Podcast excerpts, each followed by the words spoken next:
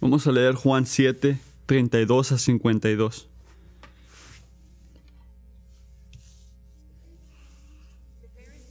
Los fariseos oyeron a la multitud murmurando estas cosas acerca de él. Entonces los principales sacerdotes y los fariseos enviaron guardias para que lo prendieran. Pero Jesús dijo, Por un poco más tiempo estoy con ustedes, después voy a aquel que me envió. Me buscarán y no me hallarán, y donde yo esté, ustedes no pueden ir. Decían entonces los judíos entre sí, ¿A dónde piensa ir este, que no lo podemos encontrar? ¿Será acaso que quiere irse a la dispersión entre los griegos y enseñar a los griegos? ¿Qué quiere decir esto que ha dicho? Me buscarán y no me hallarán, y donde yo esté, ustedes no podrán ir.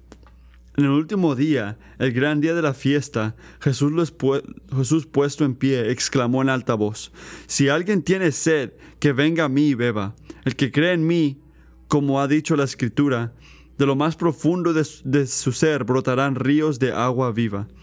Pero el día, pero él decía esto del Espíritu, que los que habían creído en él habían de recibir, porque el Espíritu no había sido dado todavía, pues Jesús aún no había sido glorificado.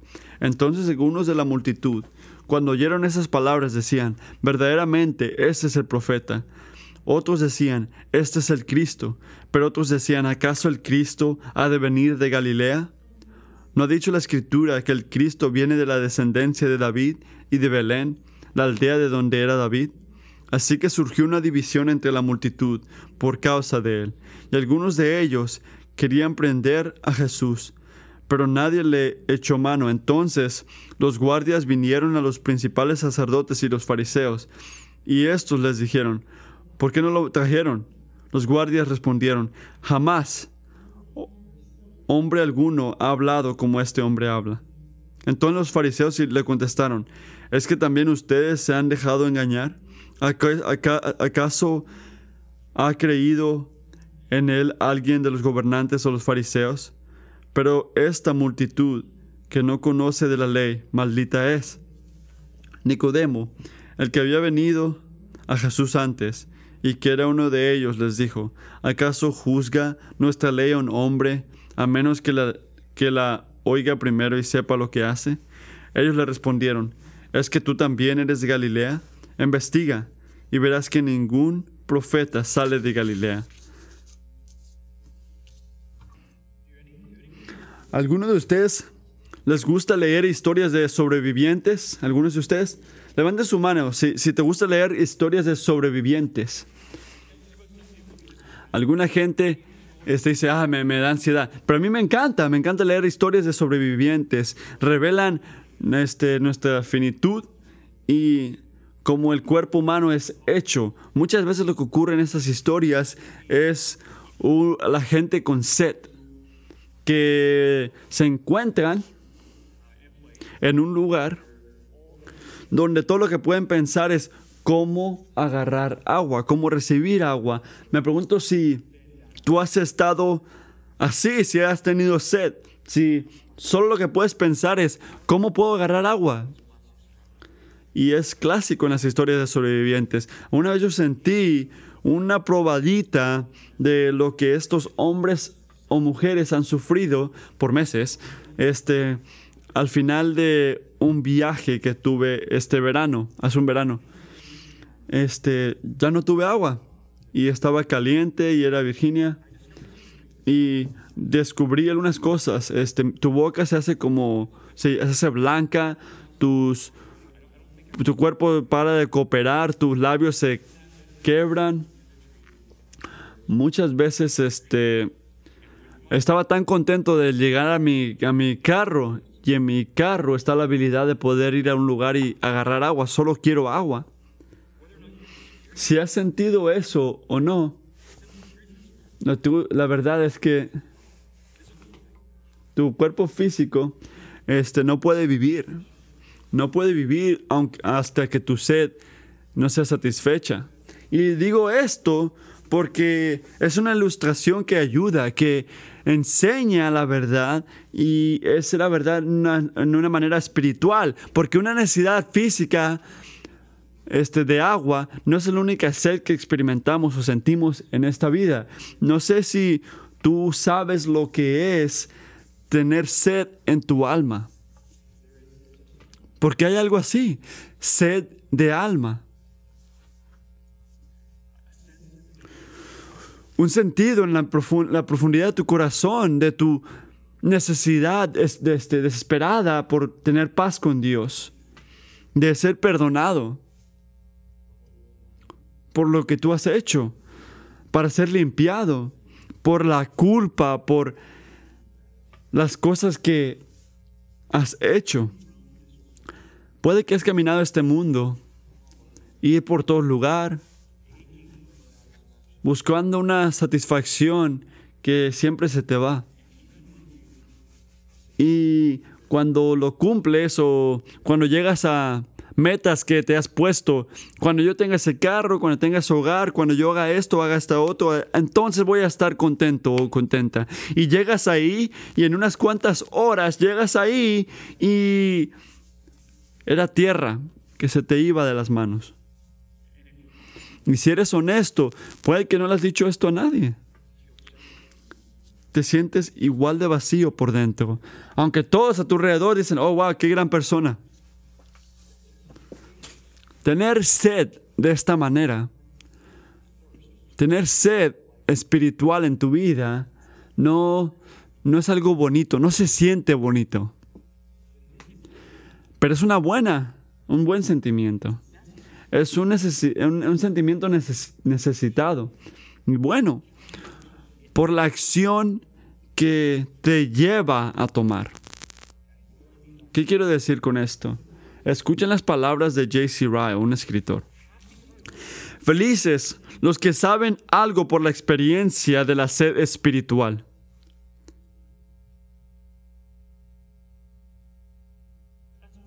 Eso es raro, ¿verdad?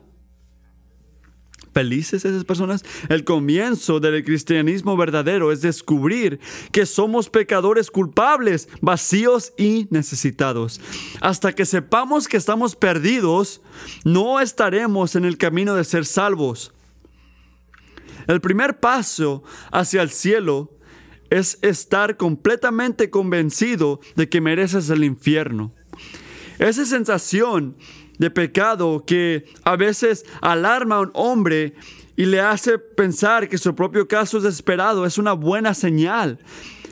De hecho, es un síntoma de la vida espiritual. Porque es algo que dijo Jesús. Bienaventurados, en verdad, los que tienen hambre y sed de justicia, porque ellos serán saciados. Así que el regalo del agua es necesitario para satisfacer tu sed física. Escucha esto. De la misma manera y últimamente, de una manera más grande, el regalo del Espíritu Santo es necesario para satisfacer tu sed espiritual. Tu cuerpo no puede vivir, no puede moverse sin agua y tu alma tampoco sin el Espíritu. Y la invitación que extiende Jesús, mira Juan 7, si tienes una Biblia contigo. Esta invitación se extiende, expande por todos lados y por todo lenguaje y toda nación. Y te viene a ti hoy también. Si alguien tiene sed, que venga a mí y tome. El que cree en mí, como dice la escritura, de su corazón, de él van a fluir ríos de agua viviente. Aquí, esto es lo que nos lleva a hacer esto, estos versículos. Y, y vamos a ver esto esta mañana. Si tu alma tiene sed, ¿qué tienes que hacer? Tienes que venir a Jesús. Esos que tienen sed tienen que venir a Jesús porque solo el Hijo que da el Espíritu puede darte vida. si tu alma tiene sed, ¿qué tienes que hacer? Tienes que ir a Jesús. Cantamos esto ahorita. Cantamos, Jesús es bueno y bondadoso. Que si tu corazón tiene sed, tienes que ir a Jesús. Porque solo el Hijo que da el Espíritu puede darte vida. Pero elegir venir a Jesús requiere conocer o saber por qué Él merece que tú vengas a Él. Y agradecidamente ahí es donde empieza Jesús en el versículo 33, el punto número uno. Jesús afirma una identidad que solo el Hijo de Dios puede reclamar. Versículos 32 a 36. Así que, ¿qué está ocurriendo aquí? En contexto, estuvimos en este capítulo la semana pasada. La fe de los judíos escuchando a Jesús atentamente expresaron en 31. Este, los líderes espirituales este, se enojaron al ver cómo la gente estaba respondiendo a estas cosas, porque grupos como los fariseos no querían que nadie alabara a Jesús como si Él fuera el Hijo de Dios. ¿Por qué? Porque ellos estaban convencidos de que Él no lo era. Así que al saber esto, cuando la palabra pasó por todos lados. Hey, miren, este, ¿será que este es el Hijo de Dios? ¿Será que, ¿Será que sí? ¿Será que sí? Cuando la gente estaba ya creyendo, ya cuando todo esto estaba saliendo, esto llevó al, al versículo 32 que llevaron a la policía, a, a los guardias, a que arresten a Jesús. Pero miren cómo responde Jesús, porque Él pone su identidad divina aquí. Una manera que revela su conocimiento perfecto y control perfecto. Sobre, no solo sobre la situación presente, sino sobre cada aspecto de su vida. Pasado, presente, futuro. Miren el versículo 33. Pero Jesús dijo, por un poco más de tiempo estoy con ustedes. Después voy a aquel que me envió. Me buscarán y no me hallarán. Y donde yo esté, ustedes no pueden ir.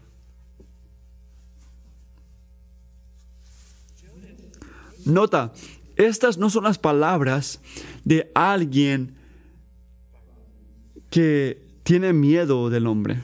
¿Notas esto? ¿Cómo, cómo son esas palabras? Esas son soberanía hablando soberanía hablando. Piensa en esto. Yo voy a hacer esto y de ahí voy a hacer esto. Y tú vas a hacer esto y no vas a poder hacer esto. Soberanía.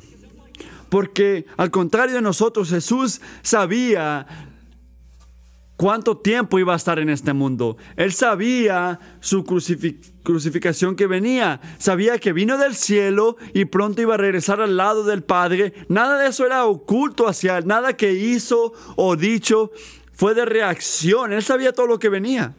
Así que aquí Jesús no nos deja, es muy importante, no nos da este no nos da tiempo de poder poner una categoría como una buena persona o un este, maestro este, que inspira.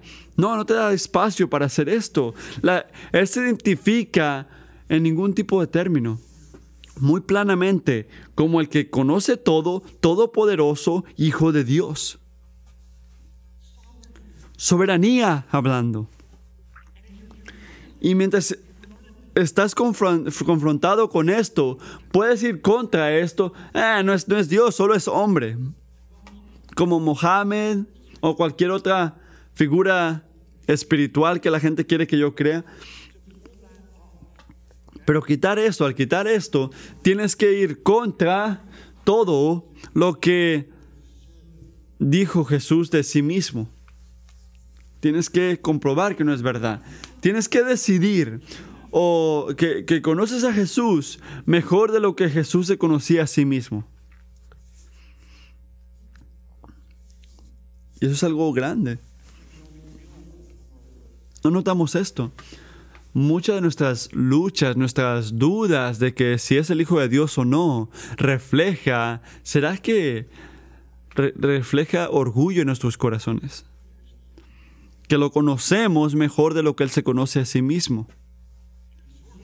Y una manera este, que se iba a buscar y no lo iban a encontrar. Era verdad, históricamente era verdad. Porque después de su muerte y resurrección, en Hechos 1, Lucas habla de que Jesús se ascende al cielo y sus discípulos, este es muy este es, claro aquí, sus discípulos lo están viendo, están viendo al, al, están mirando al cielo, viéndolo ascender.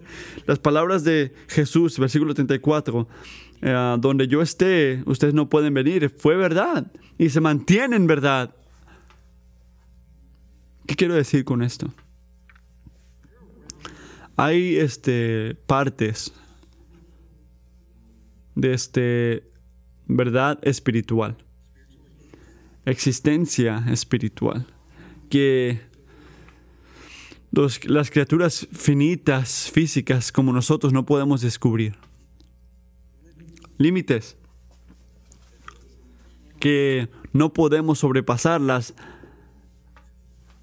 las este, fronteras del cielo no están abiertos este, para nosotros ahorita. Hasta la hora de nuestra muerte no podemos ir a donde está Jesús. Este, no, no puedes encontrar este Jesús, no puedes descubrir a Jesús. NASA no puede hacer un, tipo de, de máquina que pueda penetrar el cielo y encontrar a Jesús. ¿Por qué? porque Jesús ha ordenado en la voluntad, en su voluntad, que en esta época su gloria solo se puede ver, solo pueden conocerlo a la fe, en la fe. No se revela a esos que demandan que se entienda en, en el razonamiento humano o las cosas científicas. Para ellos, Él continúa diciendo, me vas a buscar y no me vas a encontrar. Jesús solo este, va a ser encontrado por esos que tienen una actitud de obediencia, confianza y humildad y sumisión a Él. No se va a someter a, a tus berrinches. Él es Dios. Él te crió. Nosotros nos sometemos a Él. Y lo conocemos por fe. Hebreos dice que sin fe no se puede complacer, porque el que se acerque a Dios, conocer a Dios, descubrir a Dios, sentir a Dios, gozarse de Dios, recibir la gloria de Dios, gozarse con Dios, debe de creer que Él existe y que él recompensa a los que lo buscan. Esa es la fe. Pero en los ojos de los judíos alrededor de Jesús habían dos puntos de existencia humana. O estabas con los judíos o con nosotros, estabas con los gentiles.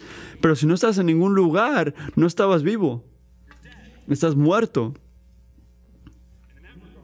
Y en ese punto eran como los, los pescados que dicen, ¿sabes qué? Si no he estado en agua, si yo solo he vivido en agua, no hay cosa como vivir en la tierra. Y, y seguían intentando poner a Jesús en una, un punto de vida en este mundo físico, porque era todo lo que ellos conocían. Y en sus ojos Jesús solo era como cualquier otro hombre. Y era hombre como ellos. No hay esperanza de salvación, solo esa que está en el punto de que se hizo un hombre como nosotros. Pero no solamente era un hombre, era un hombre Dios. Era el Hijo de Dios en carne. Vino del Padre, no vino, no era de este mundo, una manera de criatura, no, no era de este mundo. Y aquí dice que pronto, pronto iba a dejar a sus seguidores de este mundo, en este mundo. Y nos deja con el punto de que su origen no está en este mundo, no es alguien que fue criado, es tu criador. Y es su identidad como el hombre a ah, Dios, él tiene que establecer su autoridad. Escucha esto.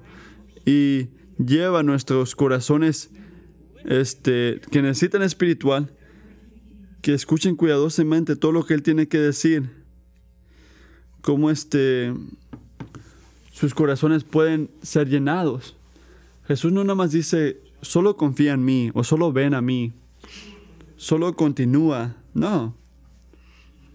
Él afirma una identidad que solamente el Hijo de Dios puede clamar. Punto número uno. Punto número dos. Jesús ofrece una vida que solo el Espíritu Santo puede proporcionar. Piensa en esto. El contexto de Juan 7 es este sobre los judíos y los tabernáculos. Ellos que dicen, habla de aplicación, no hables tanto de historia, pastor. Porque tú tienes que entender, este contexto es histórico para entender la aplicación. Necesitamos eso. Así que ese festival, tuve que leer sobre esto esta semana, aprendan conmigo. Era un festival que duraba una semana, que el Señor instruyó a, Israel que hagan cada, cada año por agradecer por su salvación, al liberarlos de Egipto en el pasado y agradecer en la provisión de la tierra que trae agua para que el mundo tenga todo en el presente. Y en esta, esta fiesta llenaban una jarra con agua en una alberca.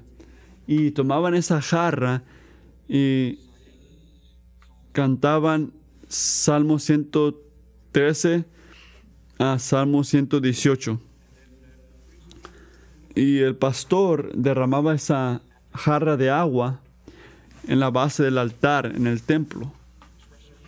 Era una expresión de alabanza por provisión del Creador y el que sostiene la vida. Y el último día de la fiesta era muy importante, era en ese día.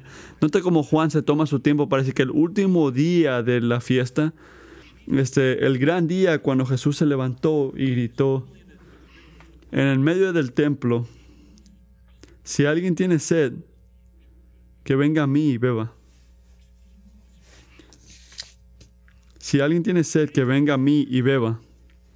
No lo dijo calladamente, lo dijo de alta voz. Si alguien tiene sed, que venga a mí y beba. En el último día, en el día más importante, después de que derramaron el agua, hizo esto. Habló sobre todo el símbolo de este esta, esta celebración y puso la invitación, sabes que yo soy la respuesta a todo lo que están haciendo. Todo esto apunta a mí. Yo soy la provisión, yo soy lo que están esperando, todo lo que están haciendo en esta fiesta, incluyendo esta agua que acaban de derramar el gran día. Todo apunta a mí. Y ahora estoy aquí. Porque Jesús sabía que la gente de Dios tenía una necesidad más grande que agua de la roca o lluvias en los campos antes de que llegue el tiempo de, cosechar. Sabes que tenemos que entender las necesidades. Nos enfocamos en necesidades, pero son, no son las necesidades más grandes. ¿Qué son, ¿Qué son esas cosas? Son las mismas cosas que necesitaban la gente de antes, necesitaban las aguas de vida espiritual la, el agua de perdón, de limpiamiento, de relación restaurada con Dios, el agua de Dios renovando todo lo que nuestra rebelión ha dañado y ha hecho mal en este mundo.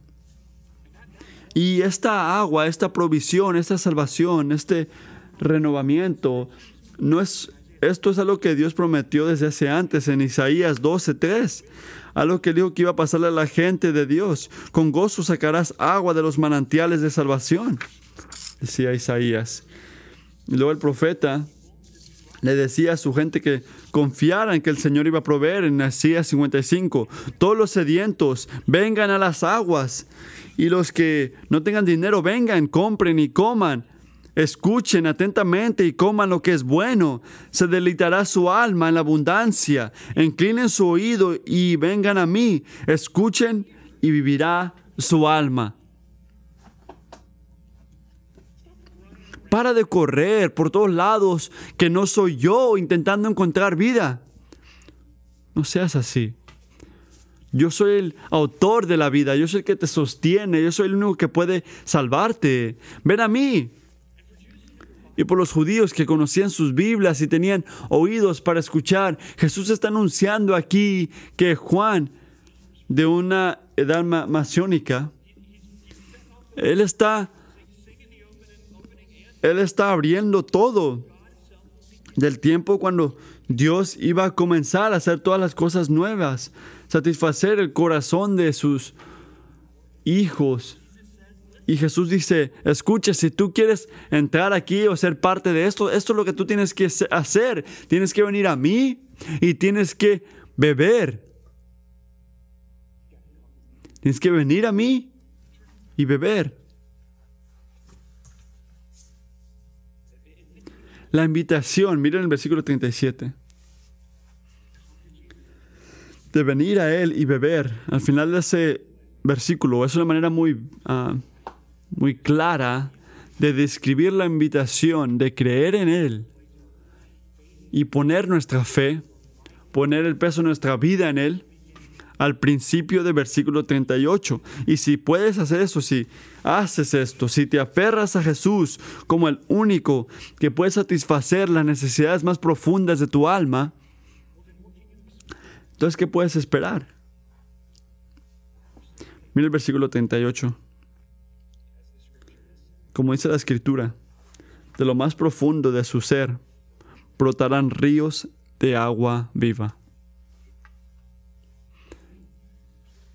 Y en el versículo 39 Juan dice, pero él decía esto del Espíritu, que los que habían creído en él habían de recibir. Que lo que está prometiendo aquí Jesús es, es algo increíble. Es algo es algo que es tan fuerte, que puede ser escandaloso. Él dice, no voy a satisfacer tu sed al darte una botella de agua, unos vasos de vida espiritual, en cada parte de tu vida donde te vaya bien o vayas bien. Yo soy alguien que corre, yo sé cómo es eso. Estoy agradecido por esa gente que da agua, pero a lo que voy es, Dios no nada más te da agua cada vez que haces algo bien. Eso no es, eso no es el plan de Jesús, punto. Agua aquí, agua acá. No. Desde toda eternidad, el Padre tenía un plan más grande.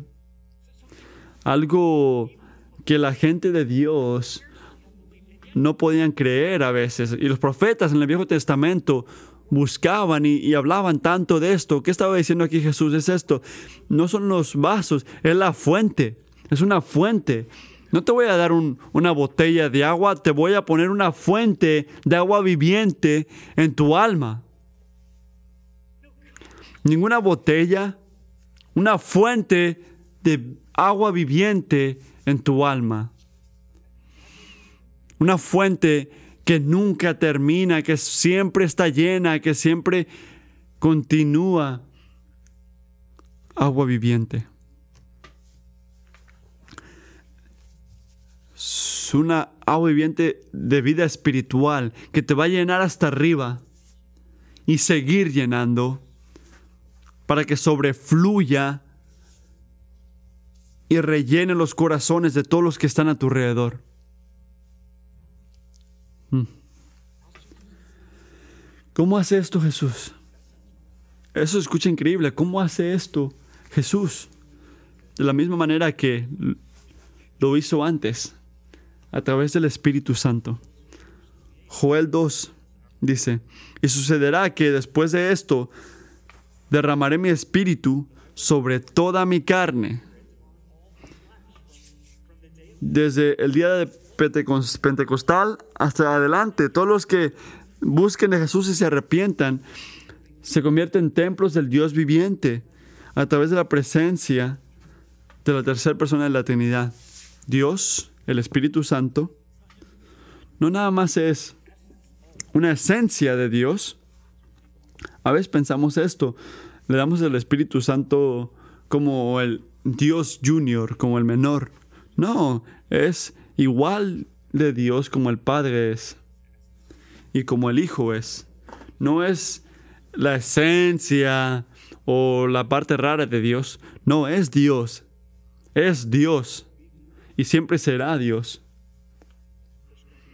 Primero de Corintios 12, 13. Pues por un mismo espíritu todos fuimos bautizados en un solo cuerpo, ya judíos o griegos, ya esclavos o libres, a todos se nos dio a beber del mismo espíritu. Primero de Corintios.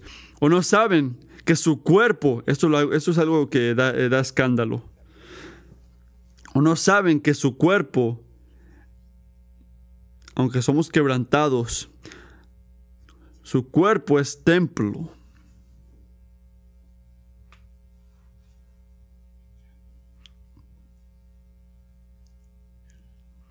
¿Un templo?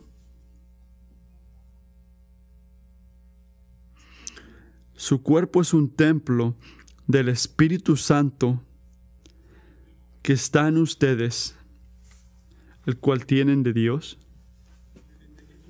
Los israelitas, esperando entrar a la tierra prometida, después de que estuvieron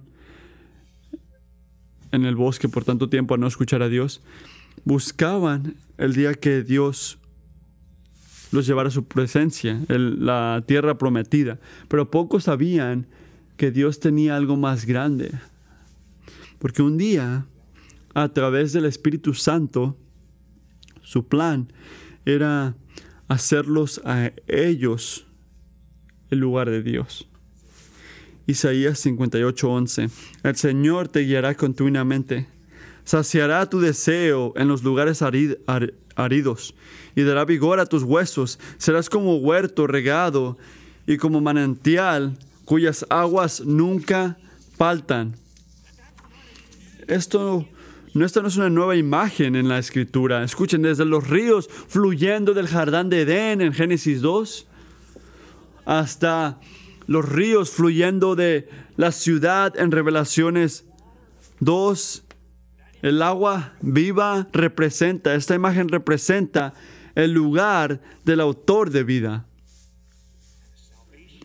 Y la salvación y, la sanación que solo se encuentra en Él.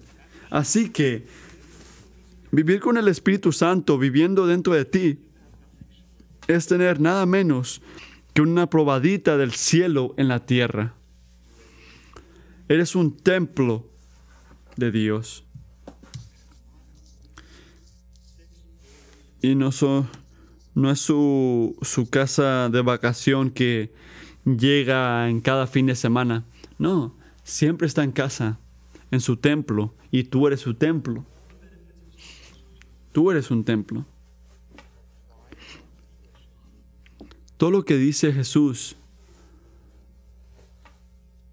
todo esto se hace a través del Espíritu Santo. Es el Espíritu que nos trae, que nos da convicción, que nos limpia, que nos cambia, el Espíritu que nos da poder, el Espíritu que nos une.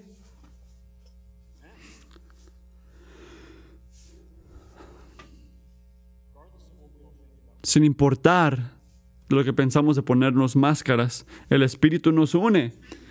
Es el Espíritu que nos da comodidad, que nos prepara para recibir todas las bendiciones de Dios y usarlas para servir a otros a través del amor, de cuidado, de nuestro dar, de nuestra bondad. ¿Qué siente la gente? Nada menos que el amor y cuidado y la bondad de Dios mismo fluyendo de ti.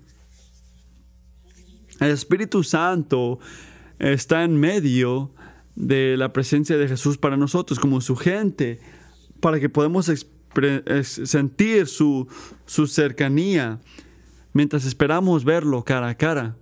Él es el mejor regalo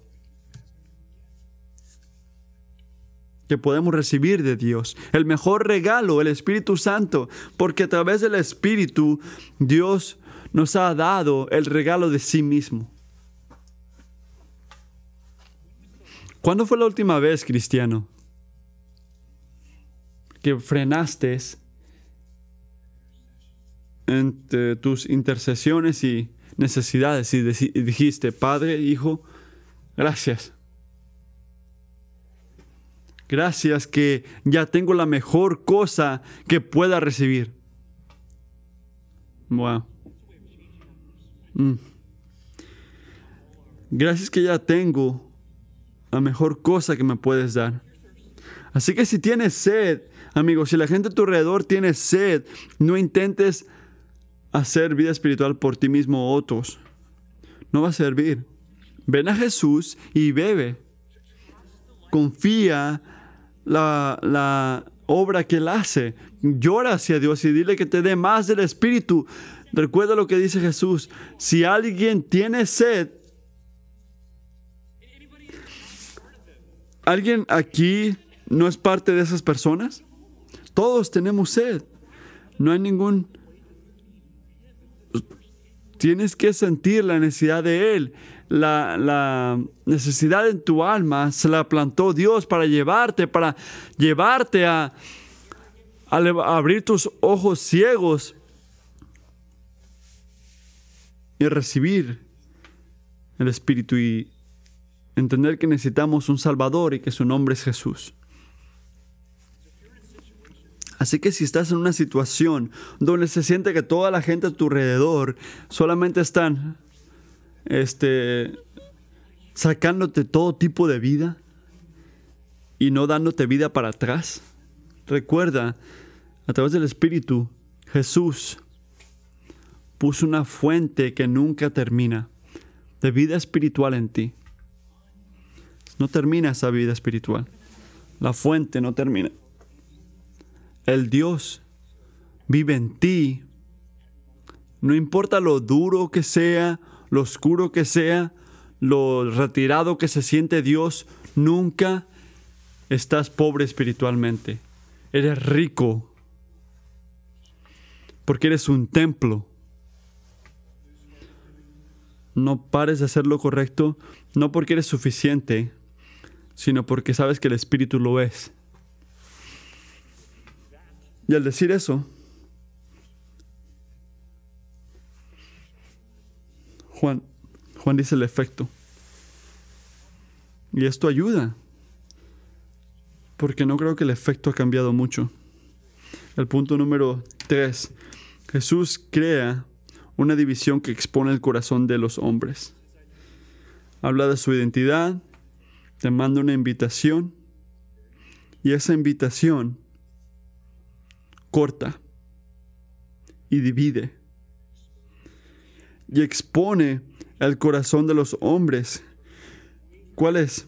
De retirarte de tus pecados y ir a Jesús, porque solo el Hijo que manda al Espíritu puede darte vida. Pone a todo hombre, cada persona en este cuarto, en una de dos categorías, esos que creen en Jesús y esos que no. En cualquier momento, cuando Jesús habló en estas fiestas, una gente dijo, ¿sabes qué? Yo, yo entiendo, él tiene que ser un profeta como lo que decía Moisés en Deuteronomio. Otros decían, ah, es el Cristo, el Hijo de Dios. Y otras personas decían que el Misaías tenía que, nacer, tenía que nacer en la ciudad de David, en Betlehem. Y si Jesús era de Nazaret, de Galilea, no puede ser el, el Cristo. O eran ignorantes o no, pero él nació en Betlehem. Pero mira el versículo 43, el punto más importante aquí. Hubo una división entre la gente. Así que surgió una división entre la multitud por causa de él. Esto no ha cambiado. Amigos, si, si la gente reaccionó diferente cuando Jesús estaba físicamente enfrente de ellos y hablando con ellos, ¿crees que va a ser diferente ahora? ¿Por qué piensas, padres, que si le dices correctamente a tus hijos, todos tus hijos van a seguir a Jesús?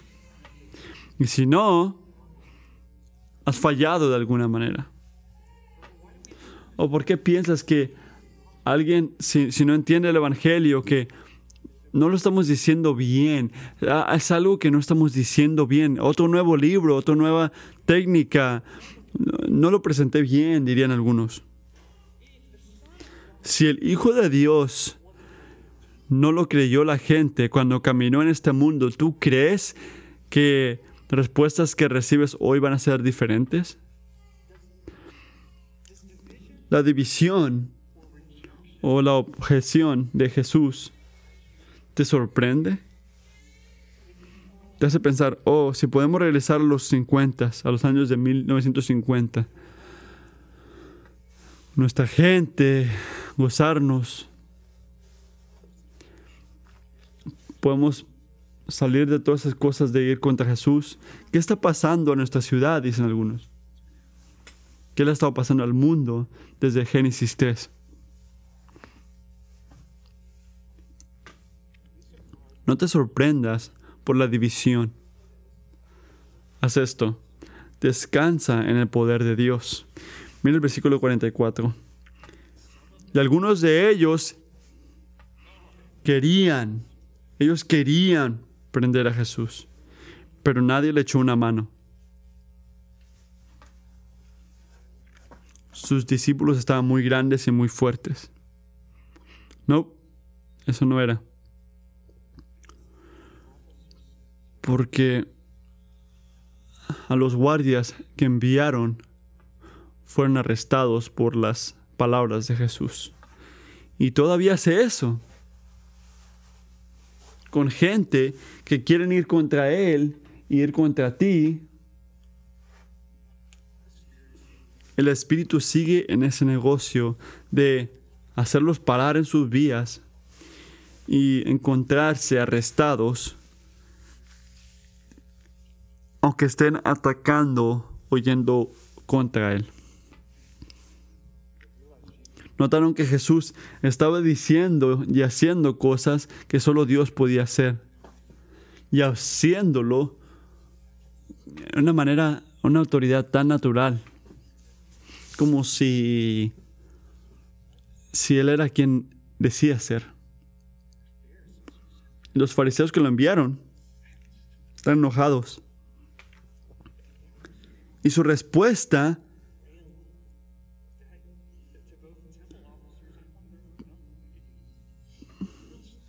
revela que, que es el obstáculo de fe en Jesús. Y es simplemente esto, el orgullo intelectual. ¿Cuál es la pared, obstáculo para Jesús ahorita? Es el orgullo intelectual. Siempre lo ha sido. Los fariseos buscaban su razonamiento, su sabiduría, este, su manera de ver la vida. Mira el versículo 48. ¿Acaso ha creído en él alguien que de los gobernantes o de los fariseos? Pero esta multitud que no conoce de la ley, maldita es.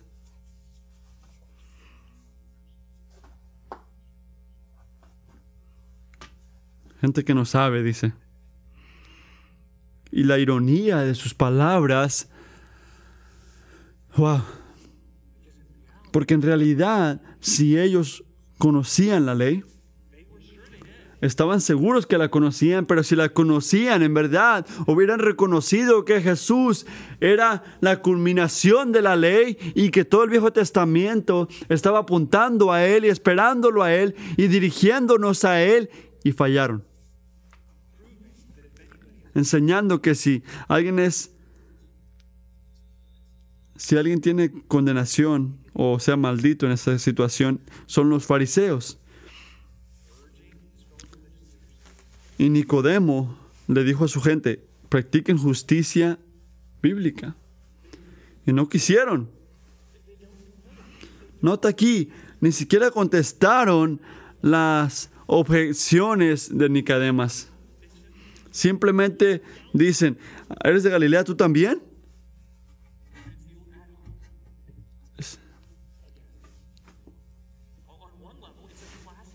En un nivel es un ejemplo clásico. Puedes mirarlo en nuestros corazones clásico de los, el efecto de la gente ciega. Gracias a Dios que somos más inteligentes de esos Galilea, de esa gente de Galilea. Gracias a Dios. ¿Sabes cómo votan esa gente? ejemplo clásico de cómo uno se cree bien o mejor, superior. Y se ve lo lejos que vamos a ir al ir contra lo que sabemos que es correcto para hacer lo que queremos que sea verdad. ¿Por qué decimos esto? Porque había un profeta famoso que vino de Galilea, ¿sabes quién es? Y ellos lo sabían. Era Jonah.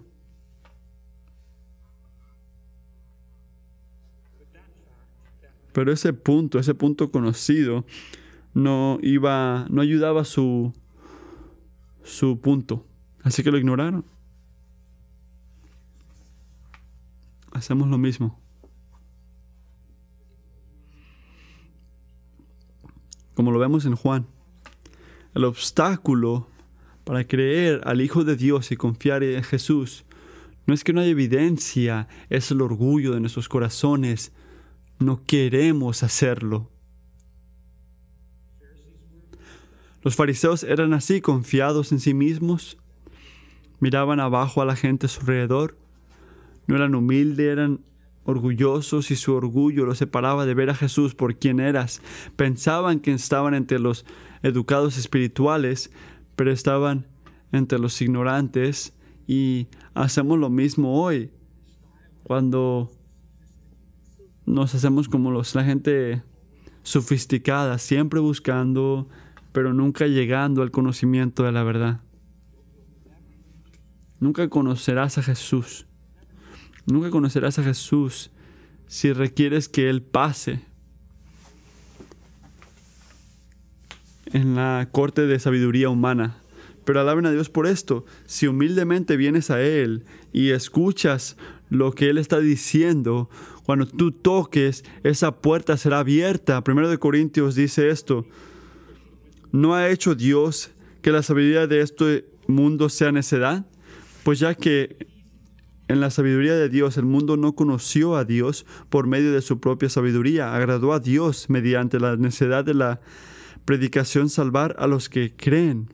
Hay gente que son, si tienes este salud espiritual, alaba a Dios. ¿Por qué? Porque reconocer esto es un don, es un regalo. Y si no lo estás, sé honesto. Pídele al Espíritu Santo que abra tus ojos espirituales para poder ver la profundidad de tu necesidad en Jesús. Ora, Señor, por favor, dame más este sed espiritual en ti. Son dos oraciones que Jesús nunca le dice no ábreme mis ojos. Siempre contesta, Él merece tu confianza porque Él es el Hijo de Dios. Y merece tu confianza porque es el Hijo que manda el Espíritu. Y aunque las respuestas a Él en este mundo, en, en tu vida, son divididas, Jesús todavía merece tu confianza porque esa, esa, esa división no, no es que dice que Dios no puede ser confiado, pero revela el orgullo del hombre. Solo el Hijo que manda el Espíritu puede darte vida. Así que, ¿qué estás esperando ahorita?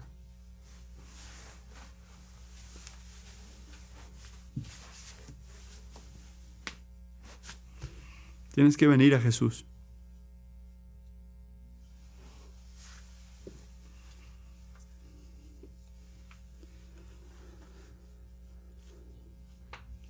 Y tienes que seguir haciendo eso. Hasta el día que su espíritu te traiga a casa. Vamos a orar.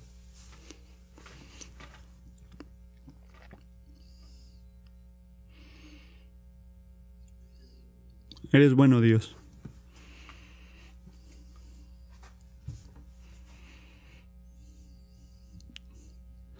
Muchas gracias, Señor que cuando nuestra sed espiritual nos traes a ti, Señor. Y gracias que tú, en tu bondad infinita,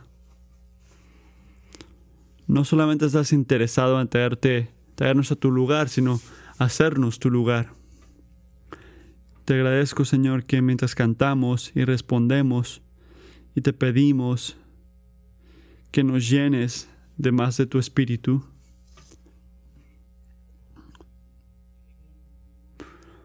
o hacer tu hogar en nosotros por la primera vez, mientras nosotros, aunque hasta esta mañana nos arrepentimos de nuestros pecados, nos enfocamos en ti, ponemos nuestras vidas en ti. Te pedimos que nos hagas una gente que camina en paso con el Espíritu, que encuentran su vida en el Espíritu y que profundamente cada día estén agradecidos que nunca, nunca, nunca estamos solos, abandonados o separados de ti. Gracias por estar con nosotros. Amén.